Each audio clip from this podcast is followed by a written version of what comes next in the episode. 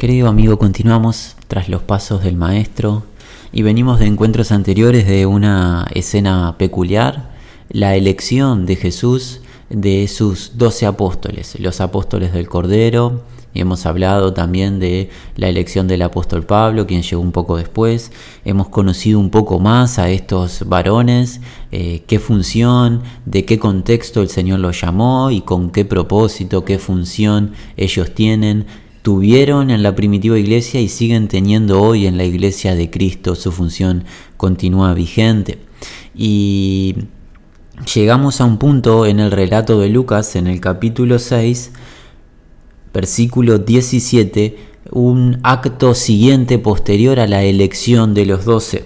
Luego de elegir a los doce apóstoles, a, a los doce discípulos a los cuales Jesús nombró como apóstoles, sus apóstoles, versículo 17 de Lucas, descendió con ellos y se detuvo en un lugar llano, en compañía de sus discípulos y de una gran multitud de gente de toda Judea, de Jerusalén, de la costa de Tiro y de Sidón, que habían venido para oírle y para ser sanados de sus enfermedades.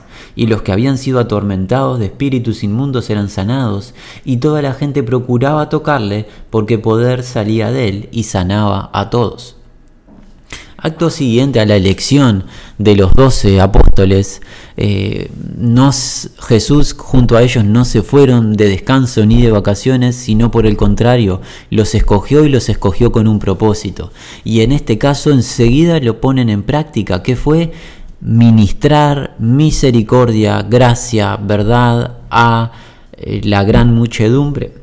El relato de Lucas nos habla de una gran multitud de gente de todas las regiones, de Judea, de Jerusalén, de la costa de Tiro y de Sidón, al norte de Galilea, que habían venido para oírle y para ser, perdón, sanados de sus enfermedades. Así que nosotros podemos imaginar, si bien Lucas no nos da el número exacto, podemos imaginar miles cientos, sino miles de personas que se agolpan y que han venido de todos los lugares para escuchar a Jesús y para eh, recibir misericordia de Jesús, gente necesidad, necesitada de ministración, de sanidad física, de liberación espiritual, gente que estaba atormentada y poseída por espíritus inmundos. Entonces, nuevamente, Jesús acaba de escoger a sus doce seguidores a los cuales nombró apóstoles, le dio la potestad de ser llamados apóstoles de Jesús, y enseguida se dedica a continuar enseñándoles con verdad y con la práctica, como habíamos visto en el encuentro anterior que Jesús les enseñaba de manera doble, con sus palabras pero con su acción. Y en este caso iba a actuar con mucha misericordia para esta gran multitud. Esta gran multitud que vino de muchas regiones. Vinieron para ser sanados de sus enfermedades y los que habían sido atormentados de los espíritus inmundos, en el versículo 18, eran sanados. ¿Te imaginas, mi amigo? ¿Te imaginas en el presente eh, que de manera gratuita cualquier enfermedad física que tú tengas o incluso la opresión espiritual de espíritus inmundos, simplemente por acercarte a Jesús y tocarle, ser sanado, ser liberado. Y todo esto de manera gratuita, un derroche de misericordia de parte de Jesús. Y esto es Jesús en esencia, mi amigo. Jesús es misericordia en abundancia, es gracia en sobremanera. ¿Para quiénes? Para aquellos que vinieron desde larga distancia, desde donde sea, vinieron a buscar sanidad a Jesús, vinieron a buscar salvación en Jesús, vinieron a oír la enseñanza de Jesús. ¿Para quiénes? Para los pobres de espíritu, para los que reconocieron a Jesús como aquel que puede solucionar todas sus carencias y aquel en quien pueden depositar su confianza en este caso carencias físicas, pero también está incluido en el relato de Lucas, vinieron a oír la palabra de Jesús. ¿Qué quieren? ¿Qué quiere decir? Vinieron a ser enseñados por Jesús. Y en el presente sigue de la misma manera, Jesús tiene el mismo poder y sigue vigente para todos aquellos que están trabajados y cargados, para todos aquellos que están cansados de su estado de pecado, de sus luchas diarias y no saben cómo resolver eh, el pecado que hay en su interior, quieren hacer el bien y no les sale y están gobernados por el mal, Jesús sigue llamando diciendo, vengan a mí. Vengan a mí los que tienen sed, vengan a mí los que están trabajados y cargados, vengan a mí. Yo soy la fuente de descanso, yo soy la fuente de salvación, yo soy el agua eterna, la cascada de vida eterna. Yo soy, dice Jesús. Y esta gente de el mundo antiguo experimentó la gracia y misericordia de Jesús. Jesús es único, amigo. Hasta aquí creemos que te debes haber dado cuenta, no hay otro como Jesús, ni habrá otro como Jesús. Es imposible que alguien pueda adjudicarse eh, la gloria, gracia, amor, misericordia, justicia, santidad y perfección de Jesús. Jesús eh, nos cautiva y nos maravilla. Y esta actitud de tanta misericordia después de haber pasado la noche orando, después de haber elegido a sus discípulos y apóstoles, Jesús se consagraba las vidas. No, no, no estaba para, no vino a hacer su propia voluntad, vino a hacer la voluntad del Padre en sujeción, en obediencia, en humildad, y vino a derrochar de gracia, misericordia y verdad. Y, y eso hacía todo el tiempo, realmente. Ministraba gracia y fue la luz, y es la luz que alumbran las tinieblas. Estos, estos tres versículos que acabamos de leer de Lucas, tan sencillos que el evangelista relata, es, un pequeño, es una pequeña fotografía del amor de Jesús. En el versículo 19 leemos nuevamente, toda la gente, todas, sin excepciones, procuraba tocarle, porque poder salía de él y sanaba a todos. Nos encanta esto. Jesús no es un defraudador. Jesús no es como esos supuestos sanadores, pero que tienen poder limitado y sus acciones son raras y hay pagos de por medio. Jesús sanó a todos, todos y cada uno. Imagina la escena, mi amigo, ¿verdad? Jesús allí en, el llano, eh, eh, en un lugar abierto, al aire libre, multitud de personas, centenas, sino miles de personas intentando tocar a Jesús, abarrotado de personas intentando siquiera tocarle, porque al tocarle recibían el poder de Dios de lo alto y eran sanadas esas vidas y eran liberadas esas personas. Jesús demostró en todo su ministerio tener absoluta autoridad sobre toda enfermedad y dolor. Jesús es el gran médico, mi amigo. ¿Por qué, te preguntará Jesús, puede hacer esto? Bueno, primero porque Jesús creó nuestros cuerpos, porque Él es el creador, Él es siendo Dios en esencia es el creador del ser humano, pero además porque Él mismo un poquito más adelante iba a cargar con nuestras enfermedades y dolores sobre su propio cuerpo. Jesús es Señor y tiene poder sobre toda enfermedad y dolor. Pero también Jesús demostró ser Señor del mundo espiritual. ¿Por qué? Porque siendo superior al principado y potestades del reino de las tinieblas liderado por Satanás, siendo superior simplemente por el poder de su palabra, desalojaba de las vidas de las personas todo espíritu inmundo y los espíritus no podían revelarse ni mantenerse en la presencia de la persona ¿Por qué? Porque Jesús con su voz de autoridad les ordenaba y tenían que sujetarse y desalojar esa vida. Jesús demostró ser el Señor, sigue siendo, es el Señor del mundo espiritual. Jesús es único, mi amigo.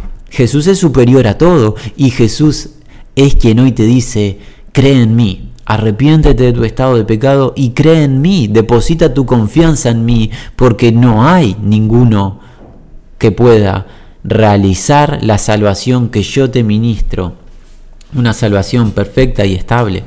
Y vemos esta escena magnífica de misericordia. Pero te habrás dado cuenta que no nos hemos detenido mucho en esta escena, como en otros encuentros, y nos ha tomado muy poquitos minutos, porque creemos que esta escena es la introducción a uno de los puntos más importantes del ministerio de Jesús. Esta escena es la preparación para el sermón posiblemente más famoso en la historia de los sermones, la declaración eh, en cuanto a la vida y al andar del reino de Dios, quizás más importante y más conocida. eh, esta es la introducción a lo que se conoce como el sermón del monte, que es lo que empezaremos a trabajar en encuentros siguientes. Jesús desciende con sus discípulos, luego de haberlos escogido, y empieza a derrochar de misericordia para con las vidas, sanándolas, ministrándoles liberación, pero Lucas relata de que las personas vinieron a oír a Jesús y Jesús les va a enseñar. Desde el versículo 20 del capítulo 6 de Lucas hasta el versículo 49, encontramos a través del relato de Lucas gran parte de lo que se conoce como el Sermón del Monte. Sermón del Monte que está explayado y expandido en el Evangelio de Mateo y nosotros vamos a trasladarnos al Evangelio de Mateo a los capítulos 5 hasta el capítulo 7 del Evangelio de Mateo para eh, trabajar y considerar con profundidad las palabras de Jesús en el Sermón del Monte. Ahora, tú habrás detectado que eh, Lucas habla de un eh, anuncio en el llano, descendió al llano, cuando eh, en Mateo tenemos que Jesús subió al monte y habló en el monte, como ya veremos. ¿Esto qué quiere decir? Bueno, que quizás, quizás este anuncio, el de Mateo y el de Lucas, fueron en distintos momentos. O sea, dos anuncios distintos, pero el espíritu de la palabra fue el mismo. Y nosotros vamos a tomar las palabras que tenemos en Lucas junto con las de Mateo como si fuera un mismo anuncio, las vamos a combinar. Y nos apoyaremos en el relato de Lucas cuando sea pertinente, considerando que es parte de un mismo anuncio, porque el espíritu de la palabra es el mismo, más allá de si Jesús en una oportunidad lo habló a lo alto en una montaña y en otra oportunidad lo habló en un lugar llano. No creemos que haga la, haga la diferencia. No importa en qué lugar lo dijo, Perdón, lo importante es lo que dijo y el espíritu de la palabra en el relato de Lucas, en el capítulo 6, desde el 20 hasta el 49, y los capítulos 5 al 7 del Evangelio de Mateo, el espíritu de la palabra es exactamente el mismo. Así que, como introducción vemos que Jesús está derrochando de misericordia. ¿En qué región? Bueno, posiblemente Jesús esté en la región de Capernaum es probable, no hay, al menos nosotros no conocemos, eh, no, tenemos precisión en qué monte o en qué montaña se declaró, se pronunció, se proclamó el sermón del monte o la enseñanza del monte. Tampoco creemos que sea lo más relevante en qué montaña fue, sino lo importante es escuchar lo que Jesús dijo. Pero posiblemente en la región de Capernaum, donde ha pasado gran parte de su ministerio Jesús desde que hemos empezado a trabajar y hemos seguido sus pasos, allí se, se haya sucedido este encuentro. Y vamos a trasladarnos en esta oportunidad, a modo de introducción, al Evangelio de Mateo. Vamos a ir al capítulo 5, como, como veníamos diciendo. En el capítulo 5 de Mateo, en el versículo 1, leemos, Viendo la multitud, subió al monte y sentándose vinieron a él sus discípulos y abriendo su boca les enseñaba diciendo. Nosotros creemos que el relato de Mateo junto con el de Lucas tienen un contexto similar. Jesús está ministrando misericordia, sanidad, liberación a las personas y hay una gran multitud de personas y en este caso Jesús se eh, traslada a una región un poquito más alta para ser posiblemente mejor visualizado por la gran multitud. Y en el relato de Lucas está en un llano, pero comienza a hablar y a enseñar luego de ministrar misericordia. Porque como Lucas nos dijo, la gente fue a ser sanada por Jesús, pero fue a oír a Jesús. Y ciertamente que Jesús va a hablar y va a hablar de una manera absolutamente magnífica. No creemos, estamos convencidos que no habrá jamás un sermón como el sermón que Jesús está a punto de proclamar y predicar. Jamás ninguna eminencia, ninguna persona, por más talento que tenga, podrá anunciar lo que Jesús está a punto, a punto de anunciar y proclamar por más buena filosofía, buena intención o práctica de vida quiera llevar a cabo, nadie podrá comparar, compararse en cuanto a la autoridad y el tipo de enseñanza que Jesús va a transmitir en estos capítulos del 5 al 7 del Evangelio de Mateo. Queremos destacar algo de lo que dice eh, el apóstol Mateo, que también Lucas relata. Jesús sube al monte y sentándose vinieron a él sus discípulos. Y esto a nosotros nos podría eh, dar la impresión de que Jesús le va a enseñar solo a los doce. Nosotros no creemos y el contexto nos mostrará que no solo le enseña a los doce, pero ¿por qué el apóstol Mateo y por qué el evangelista Lucas destacan como que los discípulos estaban a los pies de Jesús y eran los más cercanos? Porque recordemos de dónde viene el Señor. Recién los acaba de escoger y eh, nombrar como los doce apóstoles de Él, los doce apóstoles del Cordero, los propagadores de su verdad es fundamental que estos varones escuchen todas y cada una de las palabras. ¿Por qué? Porque van a ser los encargados de transferir estas palabras. Por eso es fundamental que ellos sean los primeros en la fila en escuchar los más cercanos al Señor, porque ellos tendrán la tarea de propagar, anunciar, proclamar, transferir todo lo que Jesús escuche y lo que Jesús declare, perdón, en este sermón. Este es el corazón, la esencia de la vivencia en la iglesia de Cristo Jesús, en el pueblo de Dios. Es fundamental que estos varones, los apóstoles, escuchen todas y cada una de las palabras. Creemos que es por eso que eh, Mateo y también Lucas declaran que los apóstoles, los discípulos, se sentaron, estuvieron alrededor de él, muy cercano a él, para escucharle.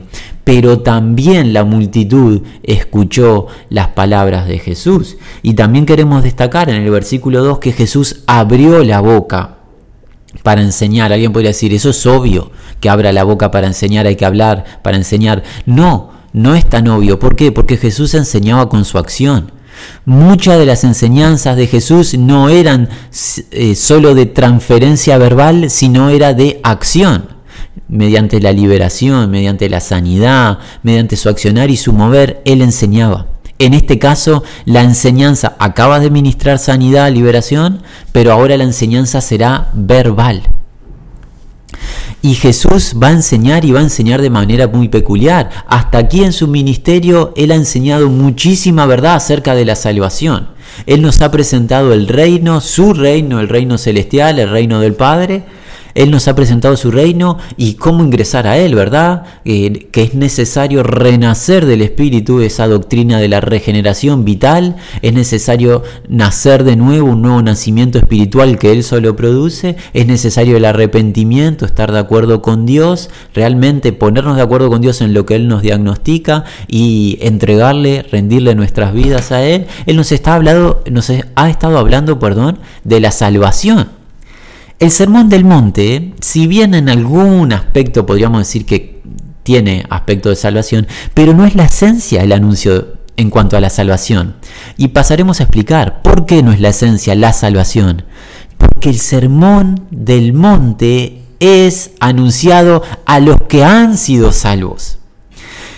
La esencia y el objetivo del anuncio y la enseñanza es para aquellos que ya han sido salvos es para aquellos que han renacido del Espíritu, es para aquellos que han ingresado al reino de los cielos, es para aquellos que han ingresado a la iglesia de Cristo Jesús, que han sido bautizados en Cristo. Esta enseñanza es para los que pertenecen a Jesús y no para aquellos que eh, aún no han sido salvos, si bien todo ser humano puede y debe oír estas palabras. Pero Jesús se encargará en este sermón de transferir punto a punto las características de aquellos que ingresaron a su reino y la manera en la que deben conducirse aquí en la tierra. Jesús hablará directamente, ordenará directamente el modo de vida que Él demanda y solicita de aquellos que son sus seguidores. Jesús ejercerá una función muy peculiar. Ejercerá la función no solo de rey, no solo de maestro, no solo de amo, señor y dueño, ejercerá la función de legislador. Jesús aquí ejercerá la función de dador de la ley celestial. Y esto proviene de un pasaje muy singular del profeta Isaías. El profeta Isaías en el capítulo de su libro, en el capítulo 33 de su libro, nos declara, 33 versículo 22. Isaías 33 versículo 22. Porque Jehová es nuestro juez, Jehová es nuestro legislador, Jehová es nuestro rey, Él mismo nos salvará. Este pasaje no solamente aplica para con el pueblo hebreo, ciertamente que en, en, en, la, antigüedad Jehová era el juez, el legislador y el rey de la nación judía, pero esto aplica exactamente igual para con Cristo Jesús en el presente, con su iglesia en el reino de Dios. Es Jesús nuestro legislador. ¿Qué quiere decir, mi amigo? Que todo hombre y mujer de la región que sea, en el lugar que sea, que ha renacido del Espíritu Santo, tiene como ley superior, sublime e irrefutable de vida lo que Jesús le enseñará en estos tres capítulos. Amigo, Jesús no va a darnos una opinión, no va a darnos una filosofía de vida agradable o simpática, no va a emitir una posibilidad o un supuesto camino al cual transitar. Jesús va a establecer su ley, su ley santa, pura, justa, perfecta e irrefutable. Todo aquel que ingrese a su reino debe vivir en base a estos parámetros nuevamente. Esto es para aquellos que han renacido del Espíritu. Esta ley no puede ser vivida ni practicada por alguien que no esté sellado con el Espíritu Santo. Es inviable. Ni aunque alguien quisiera hacerlo, se puede, porque esto se puede vivir solamente bajo la fuerza del Espíritu Santo mediante la nueva vida que recibimos por gracia. Jesús no está estableciendo, eh, para las personas que no han sido convertidas, no está estableciendo una norma de vida. Esto se practica y se empieza a vivir una vez que ingresamos a su reino, una vez que renacemos del Espíritu Santo. Es importante comprender. Pero para aquellos que ya hemos ingresado a su reino, que ya hemos sido bautizados con el Espíritu Santo, que ya nos reconocemos hijos de Dios porque el Espíritu Santo dio testimonio a nuestro propio espíritu que somos hijos y herederos, para esos hombres y mujeres esta es la ley absolutamente superior de vida. Esta es la manera de vivir de todo hombre y mujer que integra el pueblo de Dios. No importa la región, no importa la condición, no importa el pasado, no importa el contexto. No es opinable, no es debatible, no es si me gusta o si tengo intenciones de hacerlo. Esto es lo que Jesús establece. Y alguien diría, y bueno, ¿y qué a mí si no me interesa lo que Jesús establece? Bueno, tienes que revisar, amigo. Estás en una situación de incertidumbre porque Jesús eh, no vino a opinar. Jesús no vino a traer eh, parches a la vida del ser humano. Jesús vino a establecer la salvación eterna, pero vino a gobernar, mi amigo. En este presente gobierna en la vida de aquellos que se han rendido ante Él. Y para ellos que se rindieron es esta enseñanza. Entonces, si te has rendido a Él, sería incoherente que no quieras obedecer ni recibir el sermón del monte. Jesús va a ejercer la función de legislador y la va a ejercer de, de una manera muy peculiar. Queremos ser muy sinceros, amigo. Las indicaciones que encontraremos y la manera que Jesús establece no es lo que el sistema mundo entiende por éxito, por dicha o por eh, prosperidad en la vida. Jesús va a darnos indicaciones muy contrarias a lo que el sistema mundo establece.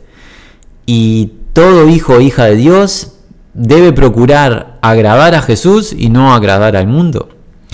Esto se convertirá en nosotros, para nosotros, para los hijos e hijas de Dios, se convertirá en, en una decisión diaria de seguir a Jesús fielmente obedeciendo lo que Él establece aquí en el Sermón del Monte o desagradarle desobedeciendo lo que Él establece. Básicamente es, esto es ir contra la, corriente, contra la corriente, mi amigo. El mundo va en una dirección opuesta a lo que Jesús enseña en este sermón. Pero te queremos alentar, no hay un camino más excelente. No hay una mejor vida que vivir esto que Jesús enseña. Esta ley que Él va a proclamar abiertamente al público, la va a declarar a sus discípulos, pero por aplicación a todos nosotros. Esta ley es la ley perfecta. Tú, amigo, te alentamos, puedes obedecer cada uno de estos puntos sin temor alguno, porque cumplirás toda la justicia de Dios. Si obedecemos en todos los puntos que Jesús establece a través del Espíritu Santo, amaremos perfectamente a Dios y amaremos perfectamente al prójimo. No habrá mancha alguna en la vida de aquellos que obedezcan este sermón por el poder del Espíritu Santo. Es la vida perfecta porque es la vida que Jesús mismo vivió. No hay defecto. Esto se puede obedecer sin temor alguno porque Jesús no es como eh, gobernadores o dictadores o personas autoritarias que establecen normas injustas y ordenan que el pueblo las obedezca. Toda orden que Jesús establece para que se obedezca es una orden justa. Y es por eso que nosotros podemos confiadamente obedecer sin temor. Es eh, para recibir con gratitud y para poder vivir con gratitud. Pero nuevamente aclaramos, es una vida distinta a la que se enseña en los medios de comunicación y a la que vemos que la mayoría de la sociedad eh, vive. Eh, esta es una vida absolutamente contraria, es la vida justa, es la vida santa, es transitar por el camino de santidad que a Dios le agrada. Jesús está pronto para eh, transferirnos y anunciarnos su ley y debemos recibirla con mansedumbre y obedecerla. Esta ha sido una pequeña introducción. A partir del próximo encuentro nos dedicaremos de lleno a ver lo que Jesús enseñó. Esta ha sido una pequeña introducción. Nuevamente, este sermón no es un sermón más, es el sermón de Jesús. Esta es el anuncio de cómo se vive en el reino de Dios, qué características tienen los individuos que integran el reino de Dios y cómo deben moverse en esta tierra. Esto es para que nosotros nos consagremos y dediquemos toda nuestra concentración. Es importantísimo, mi amigo. Es fundamental que conozcamos todas y cada una de las disposiciones y que el Señor pide de nosotros. Esto es más importante que cualquier enseñanza terrenal de cualquier índole y te alentamos, amigo, a que inviertas tu tiempo no solamente en oír estos audios, sino en concentrarte en la lectura, en la escritura y rodearte de personas que te asistan y te guíen a la práctica y obediencia de esta disposición de Jesús porque traerá abundancia de beneficio para tu vida.